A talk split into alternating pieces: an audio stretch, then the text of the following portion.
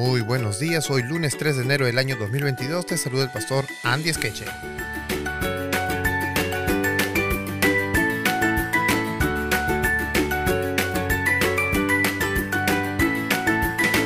El título para nuestra lección el día de hoy es Jesús es nuestro mediador.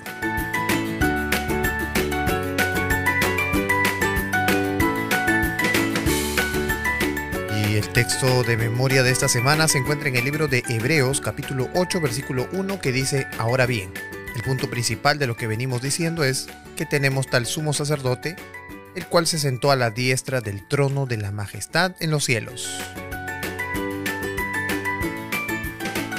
Sin embargo, también veamos el verso 6 del mismo capítulo. Y dice así, pero ahora tanto mejor ministerio es el suyo, cuanto es mediador de un mejor pacto, establecido sobre mejores promesas. Bueno, vamos a hablar un poco de el rol de mediador de parte de Jesús.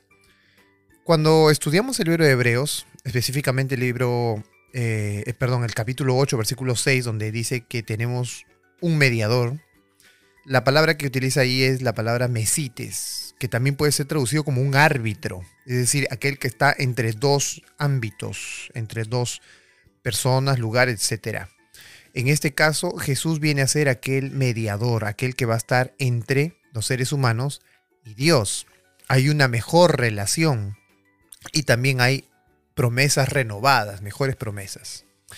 En el Antiguo Testamento, el rey davídico prometido tendría ese carácter representativo de la nación de Israel ante Dios. Por ejemplo, vamos a ver algunos textos del Antiguo Testamento. En Éxodo capítulo 4, versículos 22 y 23, eh, dice, y dirás a Faraón, Jehová ha dicho así, Israel es mi hijo, mi primogénito. Ya te he dicho que dejes ir a mi hijo para que me sirvas, pero no has querido dejarlo ir. Y aquí yo voy a matar a tu hijo, tu primogénito, le dice Dios a través de Moisés al faraón. Aquí Moisés está actuando como mediador, pero trata a Dios al pueblo de Israel como su hijo. Qué interesante, ¿verdad? Porque la figura del hijo no solamente es con respecto a Jesús, sino también con Israel. Y lo veremos en las lecciones posteriores también. Y si vamos a 2 de Samuel capítulo 7, verso 12 al 14, encontramos ahí también que se repite casi la misma idea. Y cuando tus días sean cumplidos y duermas con tus padres, yo levantaré después de ti a uno de tu linaje, el cual procederá de tus entrañas, y afirmaré su reino. Él edificará casa a mi nombre y yo afirmaré para siempre el trono de su reino. Yo le seré a él padre y él será a mí hijo. Y si él hiciere mal, yo lo castigaré con vara de hombres y con azotes de hijo de hombres. Noten ustedes que ahí hay la referencia mesiánica de quién era el rey davídico y sobre todo su carácter representativo. Lo mismo encontramos en Deuteronomio 12, 8 al 10, con Samuel 7, del 9 al 11. Miren lo que dice. Deuteronomio, no haréis como todo lo que hacemos nosotros aquí ahora, cada uno lo que bien le parece, porque hasta ahora no habéis entrado al reposo y a la heredad que os, que os da Jehová vuestro Dios. Mas pasaréis el Jordán y habitaréis en la tierra que Jehová vuestro Dios os hace heredar. Y él os dará reposo de todos vuestros enemigos alrededor y habitaréis seguros. Y en 2 de Samuel, eh, específicamente el verso 11, dice, desde el día en que puse jueces sobre mi pueblo Israel, a ti te daré descanso de todos tus enemigos. Asimismo, Jehová te hace saber que Él te hará casa. Entonces, aquí encontramos también el famoso reposo, la invitación de Dios a reposar.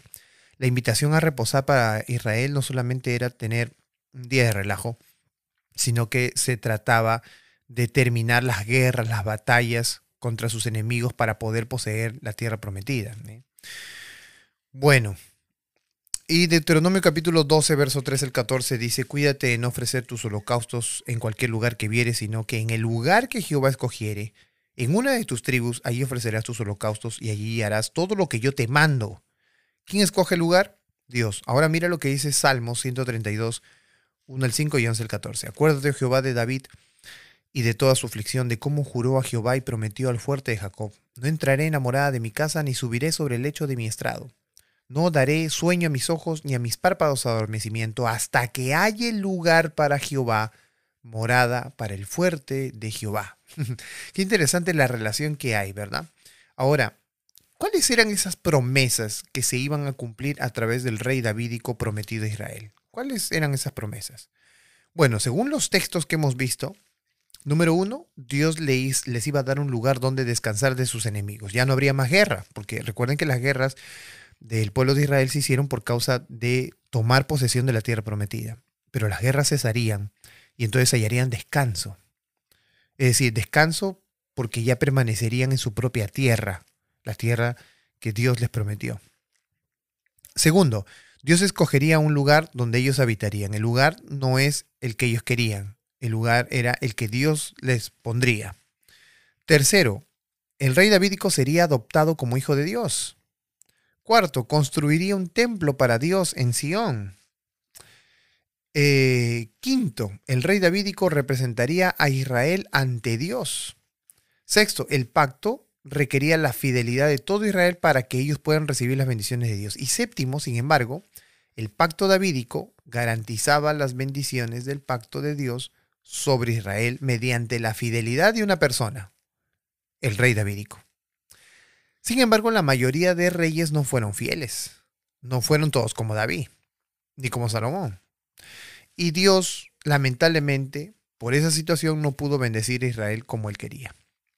Sin embargo, Dios envía a su Hijo, a Jesús.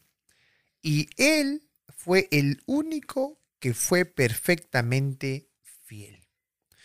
Cuando Dios bendice al rey, todo el pueblo comparte los beneficios de su bendición. Por esa razón, Jesús viene a ser el mediador.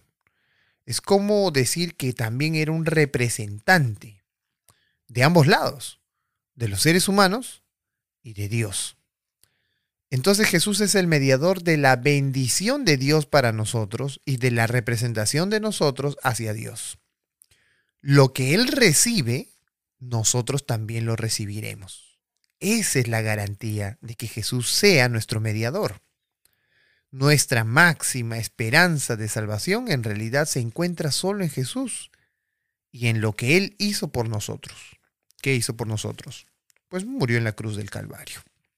La verdad es que en este día podemos nosotros entender cuán importante es el papel de rol, el papel de rey de Dios eh, para nuestra vida. Cuán importante es que Él sea nuestro rey, nuestro representante. Porque todo lo que Él logre es lo que nosotros también lograremos. ¿Y qué se necesita de nuestra parte? Fe.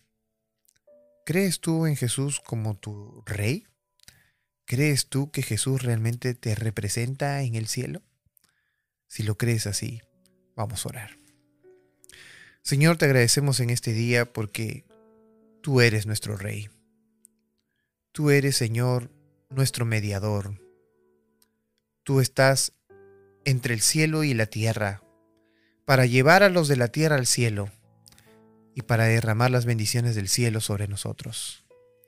Perdónanos, Señor, porque a veces no queremos entenderlo y nuestros ojos se centran en este mundo pensando que las políticas de este mundo solucionarán los conflictos personales. Pero ahora entendemos que eres tú el único que puede hacerlos. Por esa razón, Señor, te pedimos que nos bendigas. Queremos ser tus súbditos. Acepta nuestra débil fe y conviértela en una fe estable. Te lo pedimos, Señor, todo esto. En el nombre de Jesús. Amén.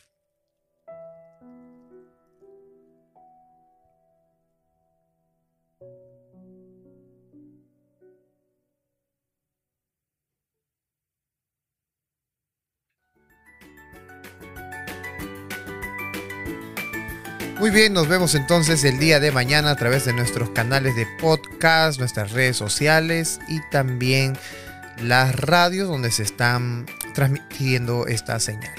Que Dios te bendiga y sigamos estudiando juntos la escuela sabática.